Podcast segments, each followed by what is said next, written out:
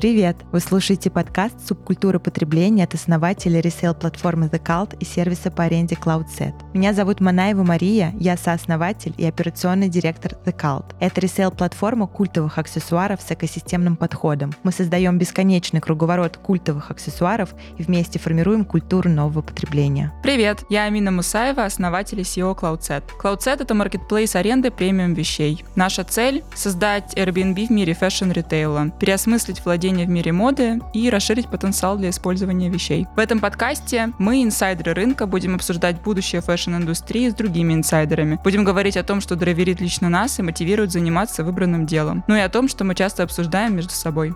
Этот подкаст мы делаем вместе с контент-бюро «Шторм».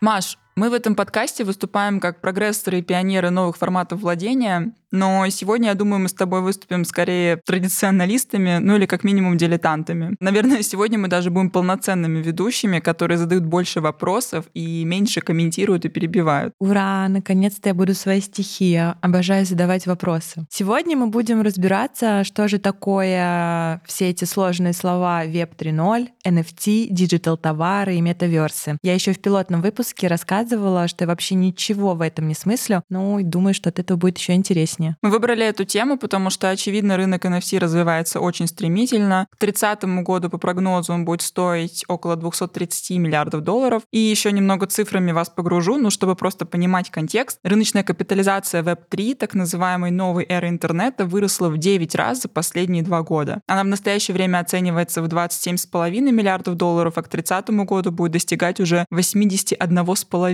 Сегодня все больше компаний создают свои метавселенные, NFT-продукты и геймифицирует опыт потребления. Мы попробуем разобраться, зачем они это делают и как это изменит рынок потребления в будущем. Поговорим об этом и сегодня с основателем метаверс-платформы Worlds с Александром Смага. Алекс, привет! Привет, привет. Спасибо большое, что нашел время с нами пообщаться. У нас сегодня, мне кажется, для многих наших слушателей будет достаточно сложная, но в то же время увлекательная тема. И, может быть, мы начнем с того, что сделаем небольшое отступление и объясним основные термины, которыми сегодня будем оперировать в подкасте. Мог бы ты своими словами кратко и, возможно, в контексте самых узнаваемых кейсов объяснить значение слов Web 3.0, метаверс, NFT и, может быть, будут еще какие-то важные для нашего сегодняшнего разговора термины, которые также нужно прояснить. Сделаем такой мини-словарик. Да, конечно, без проблем. Давайте начнем с э, метаверса. Очень страшное слово, которое сейчас звучит отовсюду. Многие его ассоциируют э, с компанией Мета, которая Facebook, Instagram. Но на самом деле метаверс — это лишь название индустрии. Метаверс равно 3D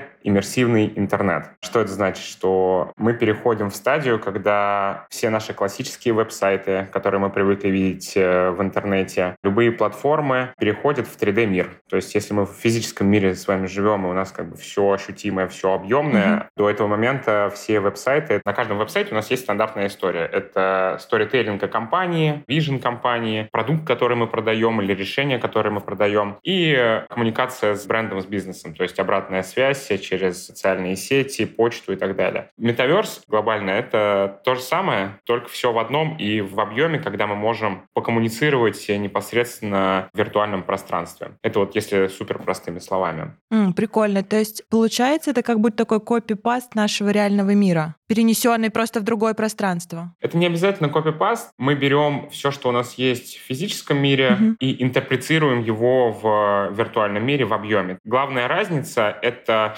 возможность находиться в одном месте одновременно. То есть мы на сайте тоже с вами находимся одновременно. То есть это могут быть сотни и десятки тысяч людей на платформе, но мы друг друга не видим. Мы с друг другом не коммуницируем. А здесь у нас есть возможность всегда это делать в онлайне, и э, вся история, она в объеме. И важно еще, наверное, упомянуть, что метаверс — это не только про виртуальный мир, это не только очки. Это может быть виртуальное пространство, в которое мы с вами заходим с нашего компьютера. Это может быть виртуальное пространство, в которое мы заходим с телефона. И это также дополненная реальность. Тоже давайте поясним. На самом деле все так или иначе с ней уже сталкиваются. Это фильтры в Инстаграме, самое простое. Просто никто об этом не говорит, что это и есть AR, Augmented Reality, то есть дополненная реальность. И это важная часть. Может быть, многие видели всякие футуристичные картинки, когда человек идет, очки одевает. Даже фильм не, не так давно давно с Райаном Рейнольдсом ходил, где он там очки одевал, и все вокруг менялось. Так вот, это, собственно, технология дополненной реальности, и это большая часть метаверса, и в перспективе, как мне видится, что она может быть даже больше, чем просто вот виртуальные миры. Поэтому VR-очки, то есть это именно очки, виртуальная реальность — это компьютер, телефон, и дополненная реальность пока что тоже через телефон, в дальнейшем через очки. А метаверс и метавселенная — это одни и те же слова или разные? Да. А, супер. Да, да, да. И такой тоже момент интересный. Я вчера где-то прочитала, что первое упоминание слова метавселенная было в 92 году в книге американского писателя Нил Стивенсон «Называется лавина». Он там описывал да. как раз вот эту концепцию метавселенной, и там безумно интересно, но вот в то время на эту книгу никто не обратил внимания, и там, например, действие, по-моему, происходит в Лос-Анджелесе. Жители Лос-Анджелеса сталкиваются с такой проблемой, и она очень серьезная для них, что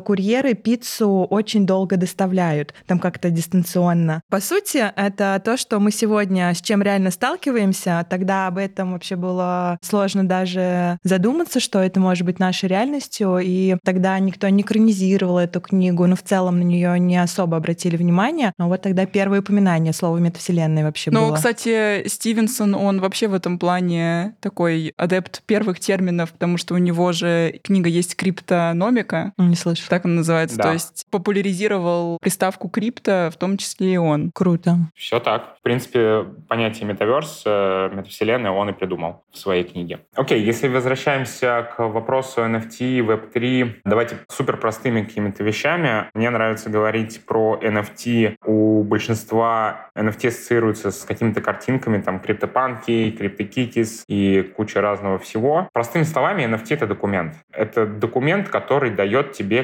какие-то плюшки. По факту, когда люди покупают NFT-шки, понятное дело, что первая цель — это навариться, купить первыми, получить airdrop. Airdrop — это бесплатная раздача чего-то. И потом это вера в то, что проект взлетит, в проекте обычно есть roadmap, то есть э, куда они идут, куда компания идет. И обычно там обещают, что мы с вами сделаем комьюнити, э, это комьюнити получит что-то, мы сделаем еще игру и так далее. все верят, что вот с каждым следующим этапом развития проекта вот этот токен NFT, NFT — это не взаимозаменяемый токен, non-fungible token. Если в переводе, простыми словами, это документ. А картинка — это как лицевая часть этого документа, скажем так. Что там уже в правилах этого документа лежит, что туда записано, это зависит зависит от проекта. И там написано, что это дает тебе вот это, либо дает тебе вот это. Это супер простыми словами, и NFT на самом деле сейчас переживает, я думаю, что правильную трансформацию от уже просто огромного количества скам-проектов в конкретные утилитарные вещи. Как э, классный пример, один из последних, это система лояльности, которую запустил Starbucks. Они сделали систему лояльности, построенную на NFT-шках, то есть ты получаешь NFT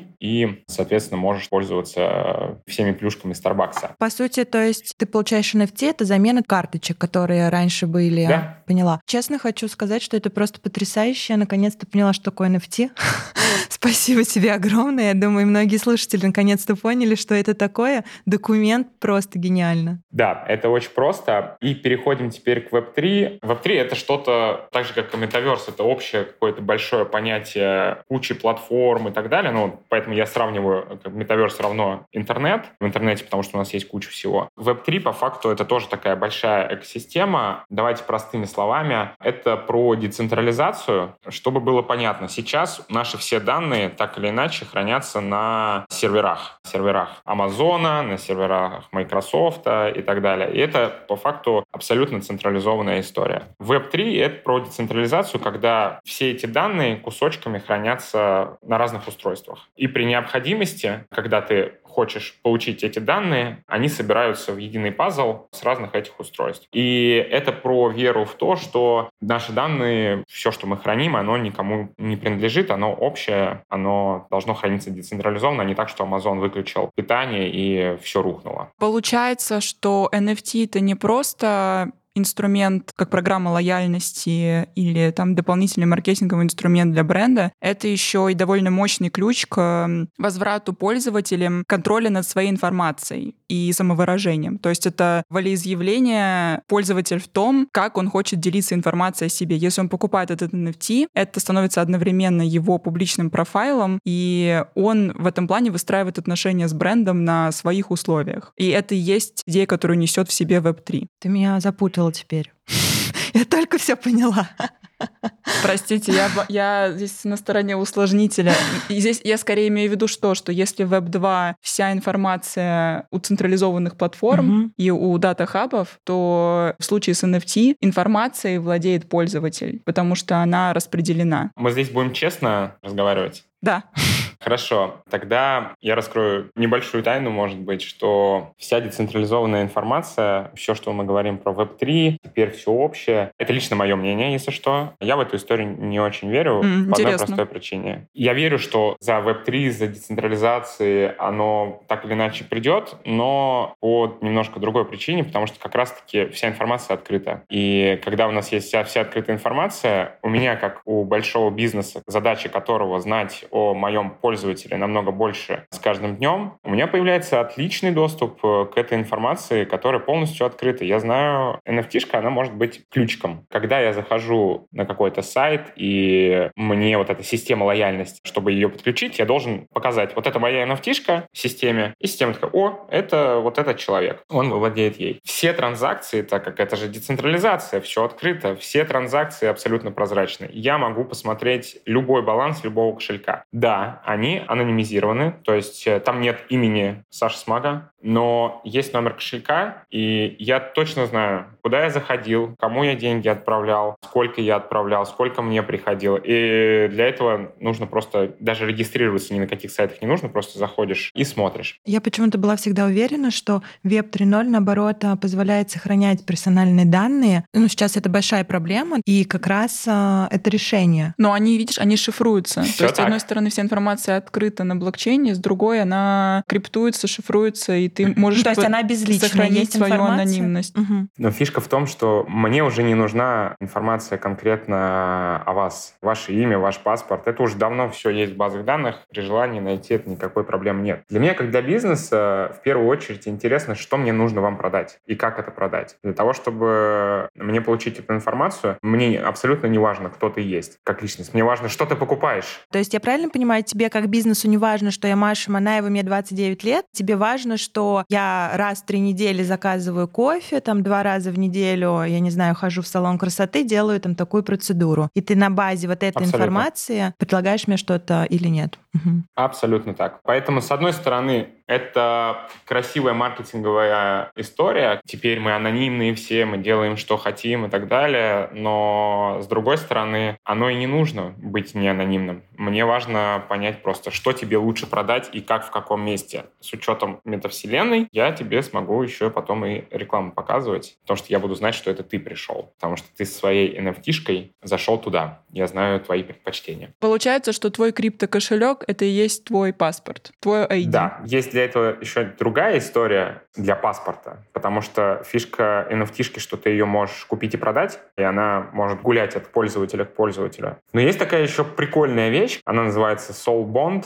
Я не знаю, на русский перевода нет, Soul Bond. Но смысл ее в том, что это прям паспорт, который ты получил, и ты его не можешь ни отправить никуда, ни продать, ничего с ним сделать не можешь. Все, это вот твоя штука, и в нее уже вставляется информация о том, мы сейчас немножко про будущее говорим, завоевал первое место в чемпионате мира по хоккею, и у тебя там эта медалька появилась внутри этого паспорта. Сходил в магазин, купил какой-то дорогой коллекционный подарок, а вот туда тоже может она вшиться, и таким образом твой паспорт, информация о тебе наполняется. Хотя, да, это анонимизирован, но если мы говорим про честность... Звучит жутко. Корпорации и большой бизнес, он э, не отдаст никаким образом полностью данные так, что, ребята, вы все свободны. У меня вопрос появился. Вот мы говорили о том, что Web 3.0 все данные открыты, ну, хоть и не персонализированы. Значит ли это, что в какой-то момент в Web 3.0 появятся свои Facebook, Amazon, которые будут э, как раз зарабатывать на том, что что будут торговать нашими данными. Здесь в этом и смысл, что теперь не нужен агрегатор этих данных, нужны люди, которые смогут их анализировать. Угу. И вот этот следующий хайп про AI, про все вот эти вещи, это в том числе, то есть э, это про анализ данных. Теперь мне просто нужно сопоставить такого-то рода кошельки с таким-то объемом денег, ходящие туда-то, туда-то, часто покупает то-то, то-то. Это все то же самое происходит сейчас с визой, с MasterCard, то есть у них же огромное количество данных о нас. Самое большое количество данных, наверное, все-таки у мобильных операторов, но теперь оттуда это уходит в открытую историю, и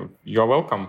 То есть теперь каждый может использовать это в своих личных целях и делать это лучше. Конечно, это будет подаваться под соусом. Ребята, мы просто хотим mm-hmm. продать тебе не flat white, а там латте, потому что ну, мы же переживаем за вас, мы знаем, mm-hmm. что ты хочешь латте. Кого ты обманываешь? Поэтому это так.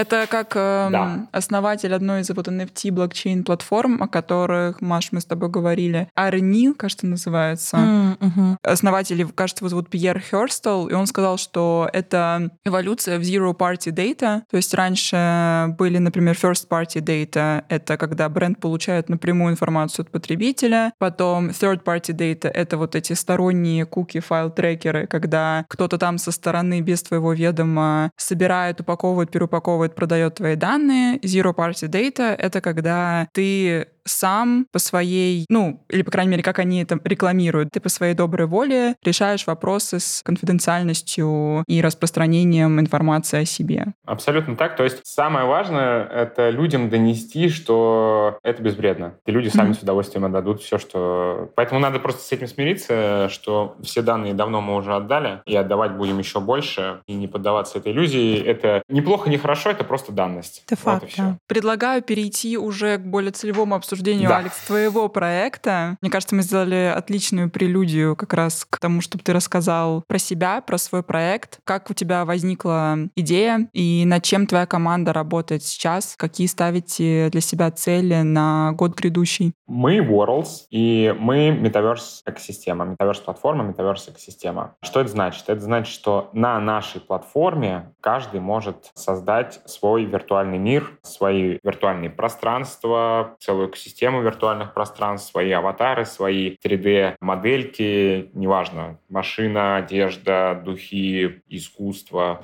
все что угодно, и использовать это под своим доменом, как White Label. Сейчас поясню. Самое простое сравнение, наверняка все слышали про тильду, когда mm-hmm. ты можешь без программистов создать свой сайт. Вот мы то же самое, только для метаверса, для виртуальных миров. Почему это важно? Потому что в перспективе зачем нам гуглить сайт, если мы можем загуглить загуглить сразу метаверс. И, собственно, это вот э, использование домена для этого важно. У меня такой уточняющий вопрос. Я правильно понимаю, что вот если проводить аналогию, Web 3.0 — это планета Земля, а разные метаплатформы — это, по сути, страны. И ты сам выбираешь, в какой стране жить, условно, в какой метаплатформе поместить туда свой бренд, э, там, свой продукт, что угодно. Или это не совсем Мне кажется, следующий сравнение? уровень — это сказать, что не планета, а вообще галактика, и каждый uh-huh. строит свою планету. Uh-huh. Можно по-разному об этом сказать. Если супер простым языком, то, еще раз, метаверс — это общее понятие равно интернет. В интернете есть разные платформы, так же, как и в интернете у нас есть, там, опять же, Facebook, Google, еще что-то, на, на которых ты там что-то можешь выстраивать свое. Метаверс — это общее, и внутри есть разные платформы. И мы одна из э, этих платформ, на которой можно строить уже что-то прям совсем персонализированное. Мы фокусируемся на бизнесе, то есть продаем решение бизнесу, давайте, наверное, какие-нибудь э,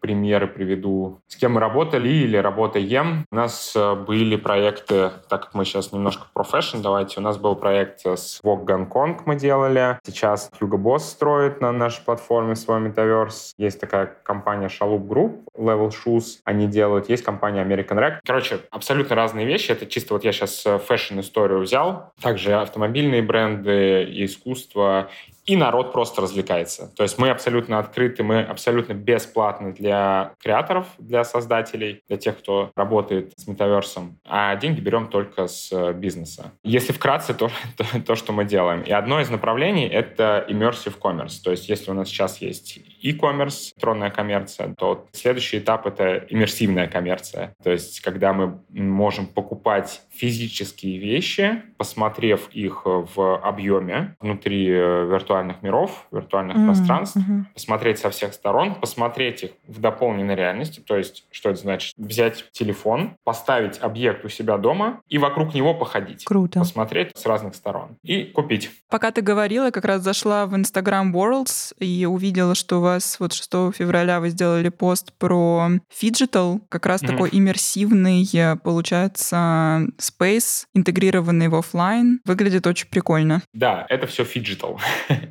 Еще одно новое слово — физическое плюс э, виртуальное. Physical plus digital. Тоже новое словечко, когда мы можем оперировать через виртуальные миры физическим и дополнять физическое виртуальным. Собственно, опять же, простыми словами, фиджитал — это вот мы маску в Инстаграм наложили, мы физическое тело дополнили чем-то виртуальным. А ты мог бы рассказать поподробнее об одном из ваших фэшн-кейсов, например, с Hugo Boss или с Vogue Hong Kong. Что именно вы реализовывали? Очень интересно. Про Hugo Boss пока не могу. С uh-huh. Vogue Hong Kong там была история больше про арт. Было виртуальное пространство, а не на статью. По-моему, на обложке тоже было. Давайте расскажу, наверное, один вот из прикольных кейсов. Вообще, давайте так. Электронная коммерция, переходящая в метавселенную, вот это immersive commerce, по аналитике это самая перспективная перспективная ниша в метаверсе, ну, понятно, мы все хотим что-то кому-то продать, так или иначе, или хотим что-то купить. Соответственно, если брать последний кейс с American Rec, это американская компания, они запускают, по-моему, на следующей неделе виртуальное пространство. В виртуальном пространстве они расставили различные физические объекты от отсканированные физические объекты. То есть как это выглядело? Пришли в магазин, люди одели физическую одежду, отфотографировали ее и перенесли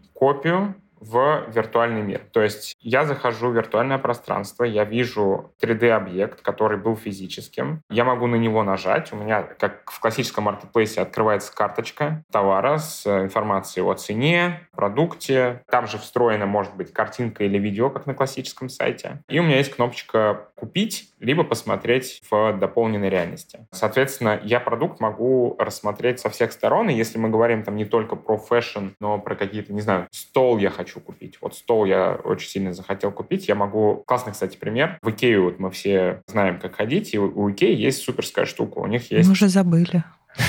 в Москве. А у них есть обставленные комнаты, в которых ты сразу можешь понять, что, о, класс, вот это классно сочетается с этим. То в метаверсе тебе, в принципе, не нужно никуда ходить в Икею, ты можешь зайти в виртуальное пространство, и там уже эта обставленная комната есть. Ты можешь нажать на любой предмет мебели, взять его и поставить к себе домой. По такому принципу поставить к себе домой, я имею в виду в дополненной реальности, примерить в масштабе один к одному. И по статистике внедрение такого рода технологии повышает конверсию в покупку там 70-75%. Это штатовская аналитика, но это вот step-by-step переходит. Соответственно, сейчас это все эксперименты, именно в контексте одежды, в контексте фэшн-индустрии, но Суть по всему это работает. То есть пока еще не так много статистики, но это работает. Звучит потрясающе, потому что я буквально два месяца назад покупала диван домой, и я его покупала месяца два, на Авито.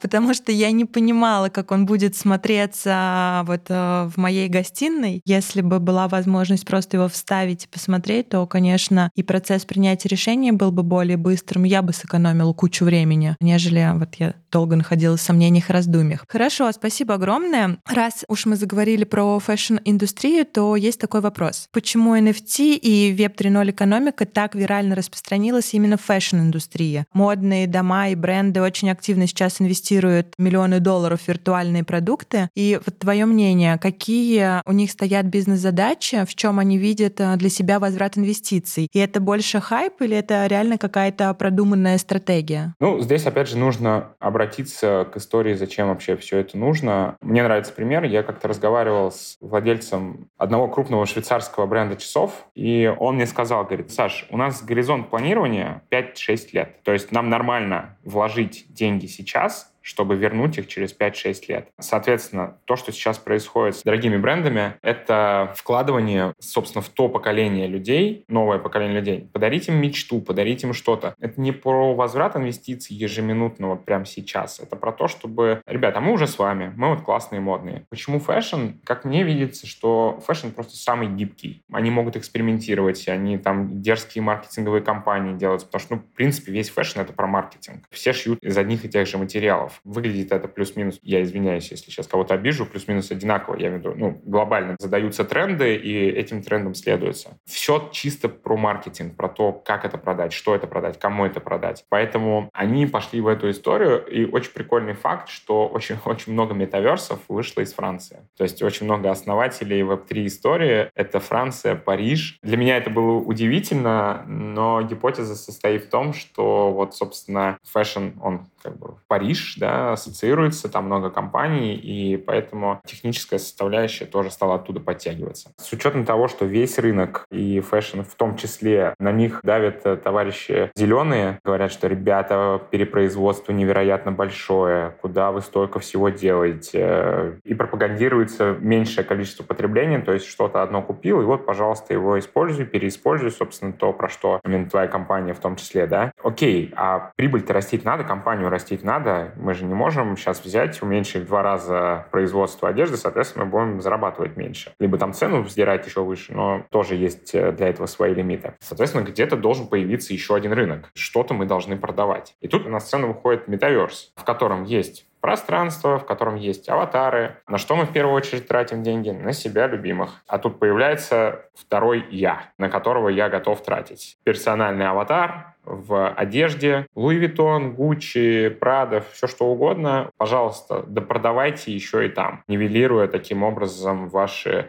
И тогда вы можете выстраивать свой финансовый баланс таким образом, типа, ребята, мы тут сократили производство, все классно, мы зеленые и так далее, но при этом перевкладывая тот же бюджет, но уже вот туда, в цифровые активы. Ну, и я правильно понимаю, что, по сути, в метавселенной для бренда нет никаких костов на производство, по сути, основные их затраты идут только на маркетинг. То есть они продают одежду, которую, по сути, они ну, не производят, и там маржа больше. Косты, конечно, есть. Пока что тяжело об этом судить, потому что рынок не сформирован, э, правила, я про метаверс, э, не сформирован, потому что ты можешь сделать абсолютно одно и то же за 100 долларов и за 100 тысяч долларов. И ты получишь абсолютно одинаковый результат, просто в зависимости от того, к кому ты пойдешь. В перспективе, да, косты ниже, косты меньше, и ты можешь это... Uh-huh. Самое главное, что твой кост на создание одной единицы, а дальше ты ее можешь э, хоть миллиард накопировать. Поэтому без проблем. Тебе не нужно каждый раз ее производить. У нас был вопрос, звучал он следующим образом. Может ли метавселенная решить проблему неэкологичности моды? Ты на него ответил. Нет, не может, потому что ну, не надо забывать, что сервера, производство энергии и так далее, просто об этом никто почему-то не говорит, но те же NFT, кстати, европейские бренды супер помешаны на том, чтобы так, мы на каком блокчейне будем делать? Будем вот, вот этот самый экологичный блокчейн, он там Ого. меньше всего э, энергии потребляет. Да, да. Там вот один из проектов LaBlanca, кажется, называется у них Spin Marketplace, и они заявили, что мы переходим с блокчейна Ethereum на блокчейн Flow, который более устойчивый. Да, да, да, да. Рынок NFT при всей своей красочности и артовости и такой маркетинговой составляющей имеет отношение к крипторынку, а может и не имеет. Вот здесь я как раз попрошу тебя прокомментировать, потому что несмотря на бум проектов, у криптоиндустрии был непростой 22 год, блокчейн э, Ethereum как раз, который поддерживает NFT, обвалился на 60%, и в принципе весь прошлый этот год мы наблюдаем за скандалами кризисом доверия к эм, крипторынку как таковому. Насколько это влияет на ценность и веру в пользу NFT-инструмента как такового? И вообще до какой степени нужно разграничивать условно мир NFT Биркина от э, мира коллапсов там FTX, каких-то крипто-платформ э, и так далее? Я очень рад тому, что произошло в 2022 году, потому что это чистка. Количество скама и всякой ерунды, произведенной там, и просто люди с скупая просто на фома, на страхе недополучить прибыль, оно было колоссальное. Просто приведу короткий пример. Мы как стартап, естественно, привлекали деньги. Я был э, в Париже на Paris Blockchain Week. Это было буквально там за неделю, по-моему, где-то вот в этих моментах, когда первые обвалы пошли. Единственное, что меня спрашивали все криптоинвесторы, а сколько у тебя подписчиков в Твиттере, какой у тебя комьюнити и так далее. Я говорю, ребята, у меня продукт, у меня реальные деньги, реальные клиенты. Говорят, не-не-не-не, сколько там вот этого? Ну и понятно, что мы сейчас токены выпустим, вот эти ребята там что-то купят, а ранние инвесторы маржу заберут. Все, все понятно. Прошло три месяца. Приезжаю я в тот же Париж, на другую конференцию. И что вы думаете? Все те же самые, встречаюсь с теми же людьми. Все начинают спрашивать, так, слушай, а что там, а вообще бизнес-модель какая-то есть? Вот там что, продукт? У людей сменилась парадигма восприятия криптокомпаний, стали наконец-таки воспринимать, смотреть на них как на обыкновенные компании. И вот этот обвал — это очень важная вещь для индустрии, потому что Теперь без реального utility, то есть реальной пользы от NFT, от токена и так далее, уже невозможно дальше будет э, идти. Плюс история с FTX, вот этими всеми вещами. Тут просто централизация децентрализованного рынка. Простыми словами. Насколько это относится к NFT-индустрии, конечно, это напрямую относится, потому что так или иначе криптоны, все, кто в индустрии, пока что это не супер большой рынок. Триллион долларов — это немного. Поэтому, да, конечно, это напрямую относится, но это стимулирует будет. Сейчас самый главный вопрос — это в метаверсе, в Web3, везде. Как нам, вот этим ребятам, которые супер умные сидят про метаверсы, разговаривают, как нам прийти к простому пользователю и сказать, слушай, вот за этим будущее, и польза будет твоя вот такая. И вот сейчас, вот этот год, это год экспериментов. То есть если тот предыдущий год был год хайпа, пофигу, что делаем, лишь бы сделать, просто лишь бы в новости попасть, потому что это был самый простой способ попасть в новости. Кто-то что-то сделал в метаверсе, кто-то что-то сделал в NFT. Что дальше вообще уже не важно. Главное, что мы, на самом деле, мы сократили косты на маркетинг, потому что в любой другой ситуации нам нужно было кучу денег валить, заплатить какому-нибудь инфлюенсеру, вот, а здесь мы просто что-то маленькое сделали, и никому не важно что. Главное, что вы там. Вот это прошло, там еще какие-то остатки есть. Этот год — год экспериментов, экспериментов с реальными бизнес-моделями, с реальным value. Что мы можем сделать, чтобы увеличить конверсию клиентов, увеличить engagement. Если на классическом сайте у нас там 40 секунд человек проводит, то в Metaverse 7 минут проводит. Ага, как нам его оставить? Ну, короче, вот понятные метрики для бизнеса. И вот следующий год, я думаю, прогнозы, конечно, это неблагодарная история, но, как мне кажется, что вот следующий год начнется уже постепенный полномерный нормальный рост всех этих вещей. Я больше про метаверс, конечно, говорю, я не криптоэксперт, но просто NFT — это часть всего этого добра. Реальные utility. Сейчас вот все-таки NFT смешивается с метаверсом как паспорт, скажем так. Амина, помнишь, ты рассказывала, что было исследование, кажется, и когда компании использовали слово мета, уровень доверия к ним снижался? Это я в одном подкасте, который слушала, основатели фонда обсуждали между собой, что они измеряли прямое соотношение роста в акциях Facebook, ну, точнее, мета. И чем меньше в своих инвест-обращениях и отчетах они, собственно, упоминали мета и больше делали акцент как раз на эффективности, на оптимизации, тем, в общем, акции выше росли. Такое было соотношение. При этом, при всем, слишком много стало мета все. Вот. И сейчас в метаверсе, так же как NFT, идет тоже чистка, потому что в том году было мета все. Я сделал 2D однопользовательскую игру, но всунул туда криптокошелек зачем-то. Все, у меня мета-игра. Вчера мы с командой обсуждали очень, кто-то сказал, криптопетухи, бои криптопетухов. Ну, окей. много всего странного происходит. Я лично, надеюсь, наши слушатели тоже а, поняла вообще значение всех этих терминов и что сейчас на данный момент а, бренды могут делать а, в метавселенной, какая ценность всего происходящего. И если поговорить немного про будущее, какие, на твой взгляд, неочевидные и революционные применения для рынка NFT могут быть в индустрии моды? Вот прям если пофантазировать, к чему нас это может привести? О чем-то мы уже поговорили, да. Что мне кажется реалистичным. Это когда я покупаю что-то физическое и получаю что-то цифровое. Или покупаю что-то цифровое и получаю что-то физическое. Но это вот мы сейчас уже видим активное применение. Да. Буквально разговаривал на днях с одной компанией. Прикольный кейс. Пока что я не до конца понял utility этой истории, но кейс, кейс прикольный. Знаете, что такое NFC? То есть мы сейчас все время про NFT говорим. NFC, NFC-чип. Мы все оплачиваем телефоном. Это то, что как QR-код встраивается в да. вещь, как э, RFID-метка. Да-да-да. Ты прислоняешь э, свой телефон, и у тебя появляется информация. То есть, э, простыми mm-hmm. словами, либо мы ссылку отправили, вот, а это мы просто ее получили через телефон. И он мне показывал такую вещь. Ты покупаешь физическую одежду, там вклеен этот NFC-чип, ты заходишь в метаверс, подходишь к определенной двери, прислоняешь к своей физической вещи телефон, и у тебя автоматически открывается дверь в metaverse. То есть э, доступ к чему-то в цифровом мире через то, что ты получил в физическом. Но еще важный момент, если убрать теперь пользовательскую историю, consumer сторону, когда мы там радуемся, что-то купив, блокчейн дает еще на самом деле же большие возможности с точки зрения там доставки, трекинга. То есть где что прошло, абсолютно простые утилитарные вещи в производстве, потому что все прозрачно, все зашито,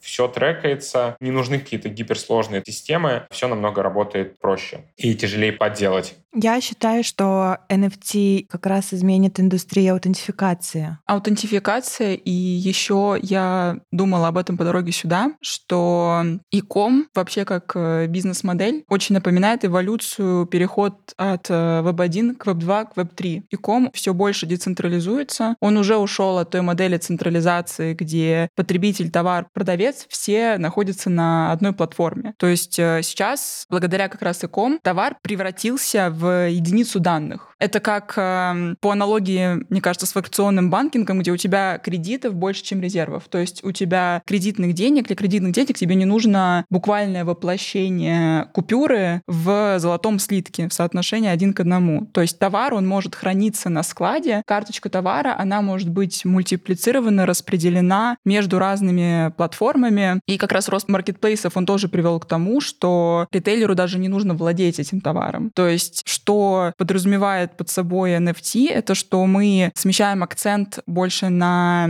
цифровой ID, на цифровую идентичность и на продвинутые способы как раз трекинга, мониторинга и максимального распределения по точкам продаж, при этом не дублируя сам физический аналог. Вот я тоже не могу не рассказать о недавнем кейсе. Ты, наверное, знаешь, Амин, французская пресейл-платформа Vestiaire Collective объявила о своей коллаборации с брендом Хлоя. В чем заключается вообще идея этой коллаборации? Что, точно не помню, по-моему, то ли у всех вещей, то ли только у сумок а, бренда Хлоя в момент производства встраивается как раз этот NFT-код, который является паспортом продукта. И первое, какую проблему решается, что ты сразу можешь удостовериться, что сумка, я не знаю, вещь является оригинальной, потому что непосредственно производитель внедряет этот код вещь. И второе, что можно сделать, ты купил, предположим, эту вещь, дальше ты наводишь телефоном на этот а, NFT-код, и если ты хочешь ее продать через какое-то время, она у тебя автоматически появляется на платформе Вестер Коллектив, ее там не нужно дополнительно аутентифицировать. Соответственно, и Вестер срезает свои косты, то есть им не нужна уже аутентификация. Они уже на 100% уверены, что вещь, которая появилась на их платформе, она оригинальная. И ты, соответственно, тоже можешь очень быстро ее там разместить, и мне кажется, это в целом гениально, и в ближайшем будущем э, изменит вообще всю индустрию ресейла и аутентификации. И насколько я знаю, тоже в 2021 году, оказывается. То есть это два практически года назад LVMH, Prada и Cartier объединились для создания блокчейн-проекта Aura, который первоначально был разработан LVMH при поддержке Microsoft. И цель проекта была следующая — решение острой проблемы аутентификации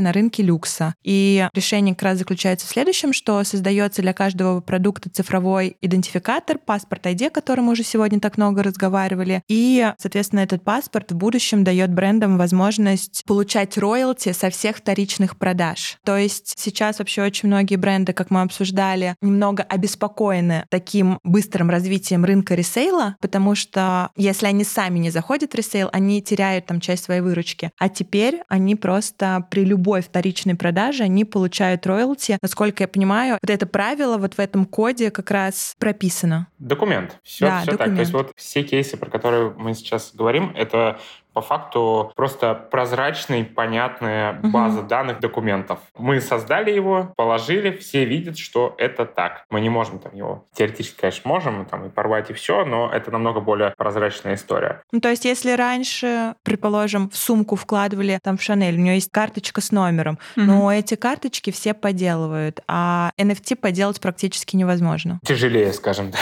Угу. да, возможно, теоретически все, но в любом случае, когда у тебя запись попала в блокчейн, то есть угу. вот, строчка кода, она угу. там и хранится, она никуда не денется. Именно у тебя, по-моему, прозвучала мысль по поводу, что бренды не владеют уже одеждой как таковой, и вспомнил про кейс с Farfetch. Есть компания, называется Платформ Е, пишется Platform E, они делают 3D-одежду для, в том числе, Farfetch. Что это значит? Сначала производится 3D-одежда, она выставляется на Marketplace, и когда ты заказываешь одежду с Marketplace, она только в тот момент идет на производство. О, круто. Это тема, которую мы тоже обсуждали, это микроцепочки Но это и вопрос не экологичности решается, опять же. Тебе не нужно перепроизводить, да. это on-demand, то, что мы об этом много тоже разговаривали. Да, как э, система производства машин Toyota, Kanban, когда точно в срок, точно вовремя, точно в нужном объеме. Класс классно. Да, и так как у них уже есть 3D-модели, когда они производят одежду, почему бы их не перенести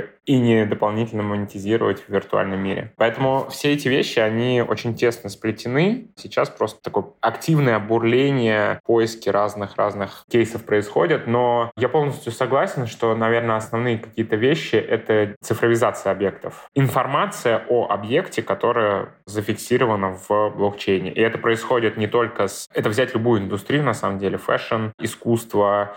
То есть, опять же, картину я купил, и тут разговор даже не про NFT как таковой, NFT-шку картины нет, а про то, что у меня есть теперь документ, который лежит в блокчейне, который описывает всю историю владельцев этой картины. Все зафиксировано, все прозрачно, мне никому ничего доказывать не нужно, и хранить этот документ где-нибудь под столом в сейфе, когда у меня его заберут, все, трендец. И то же самое с недвижимостью. Сделки с недвижимостью таким образом будут упрощаться. Но это путь. Это уже происходит. В Дубае, кстати, буквально пару недель назад вот они сделали, финализировали законодательство по поводу digital asset ов. Я, если честно, еще не углублялся, но теперь моя виртуальная куртка законодательно реально виртуальный ассет, который стоит сколько-то денег. И это мое теперь имущество. Легитимизировали виртуальную куртку. Слушайте, а у меня такой вопрос. А какой твой временной прогноз? Когда это станет, как сказать...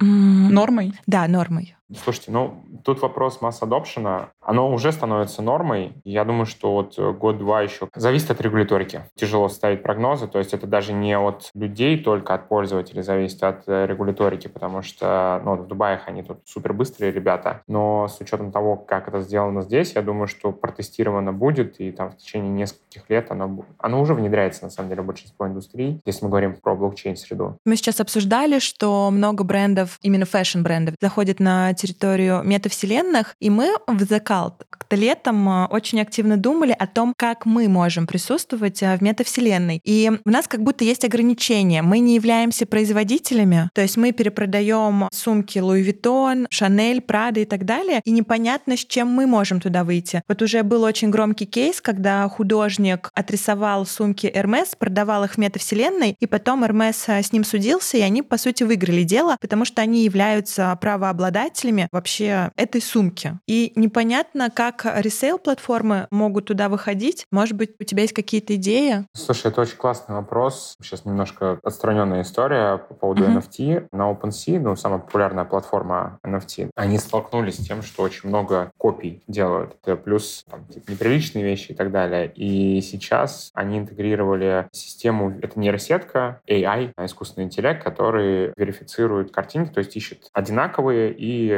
делает расследование, кто реальный правообладатель этого, и блокирует тех, кто этим не обладает. С 3D здесь есть проблемы, потому что это вообще другая сфера, 3D ML, AI для 3D, это пока еще для этого рано, сложная вещь. Поэтому с правами это вообще очень интересный вопрос. У нас есть юрист, который компанией занимается, а есть юрист, который, она себя называет метаверс-юристом, потому что там сейчас все придумывается. Не все еще есть, и вот твой вопрос, он классный, потому что действительно, вот ты ресейл, я думаю, что вот эта история с блокчейном блокчейном, это про то, что ты сама сказала, про вторичные роялти от э, вторичных продаж, она решит. То есть тогда для них не будет вообще проблемой, что ты это перепродаешь. Для а, них да, это кстати. даже выгодно. Это становится ценностью, и они могут это отследить. Они могут отследить движение этой сумки, кому, куда это пришло. А вот я бы смотрел в первую очередь на Metaverse, вот в твоем кейсе, да, как на маркетинговый uh-huh. инструмент. Приведу пример. У нас есть клиент Imperial Brand. Это табачная компания из э, Англии. Fortune 500, все дела. Но это сигареты. И они не могут себя рекламировать напрямую. Но им как бы хочется и в метаверс, и что-то вот как-то... А что они сделали? По-моему, прекрасный кейс. Они начали с Германии. Они сделали конкурс среди артистов музыкальных артистов. Выбрали три группы, сделали их аватаров, аватаров, которые играют музыку, и ты можешь попасть в метаверс на их концерт. И это такой непрямой product placement, скажем так, когда все-таки работа, я думаю, что здесь сейчас важно смотреть на работу с брендом, как ты продвигаешь свой бренд в метаверсе, а не только то, что ты там mm. продаешь, потому что вот напрямую mm-hmm. продавать рановато еще. Это можно начинать делать, если у тебя есть какие-то классные большие бюджеты, и ты готова сидеть в нулях долгое время. А так как э, ты небольшой бренд, для тебя важно именно бренд позиционировать, что а вот мы уже там, а мы там делаем что-то, приходите, мы проведем лекцию, покажем вам какие-то такие вещи. То есть бренд awareness — основная история. И, кстати, можно чуть-чуть рекламы? Да, конечно. Можно и не чуть-чуть. В твой кейс как раз, потому что на самом деле огромное количество компаний, когда мы говорим про метаверс, и вот мы с вами обсуждали про бренды, это все большие бренды, у которых там десятки, сотни миллионов долларов э, бюджетов, и есть возможность пойти в метаверс. Но проблема в том, что 99% компаний небольших, которым и хотят, и нужно туда идти, у них просто нет возможности это сделать. А платформы сами, они не поддерживают, и те метаверс-билдеры, ну, то есть строители метаверсов, виртуальных пространств, они там средний чек 100 тысяч долларов, от 50 тысяч долларов начинается. Ну, понятно, что просто на попробовать, на протестить это невозможно. И мы сейчас буквально на следующей неделе запускаем такую историю, темплейты. Мы поняли, что 99% рынка, нифига себе, и, в принципе, ты можешь выбрать темплейт. Что такое темплейт? Ты берешь пространство, marketplace, есть разные пространства, ты выбираешь то, что тебе нравится, ты можешь поменять цвет стен, можешь поменять расстановку какое-то, окружение, то есть какие-то небольшие вещи, при этом зарабатывает в данном случае создатель этого пространства, потому что ты работаешь напрямую с создателем, он все кастомизирует. И у тебя появляется возможность за небольшие деньги попробовать, потестировать, mm-hmm. зайти туда, и дальше это твое. На платформе ты можешь этим пользоваться неограниченное количество времени. Вся эта история стоит 3000 долларов. Это куда мы с тобой можем зайти? Да. Да. В рамках нашего бюджета. Абсолютно. Покупаете пространство, и 3000 долларов это уже с кастомизацией, вот с изменением самого пространства. Со следующей недели мы сейчас начнем это активно промоутировать, потому что сейчас у всех ощущение, что так, метаверс, ну, где мой миллион долларов, чтобы туда пойти? Угу. А это на самом деле не так.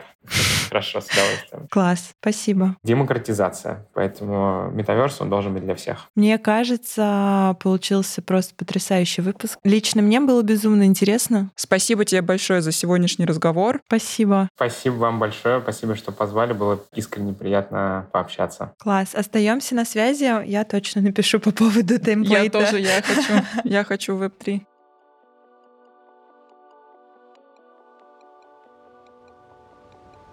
Вы слушали подкаст «Субкультура потребления» от ресейл-платформы The Cult, сервиса аренды CloudSet и студии подкастов «Шторм». Если вам понравился этот выпуск, обязательно дайте нам об этом знать. Оставляйте отзывы в Apple Podcast, подписывайтесь в Яндекс Музыки и рассказывайте друзьям. А еще слушайте нас везде, где можно слушать подкасты.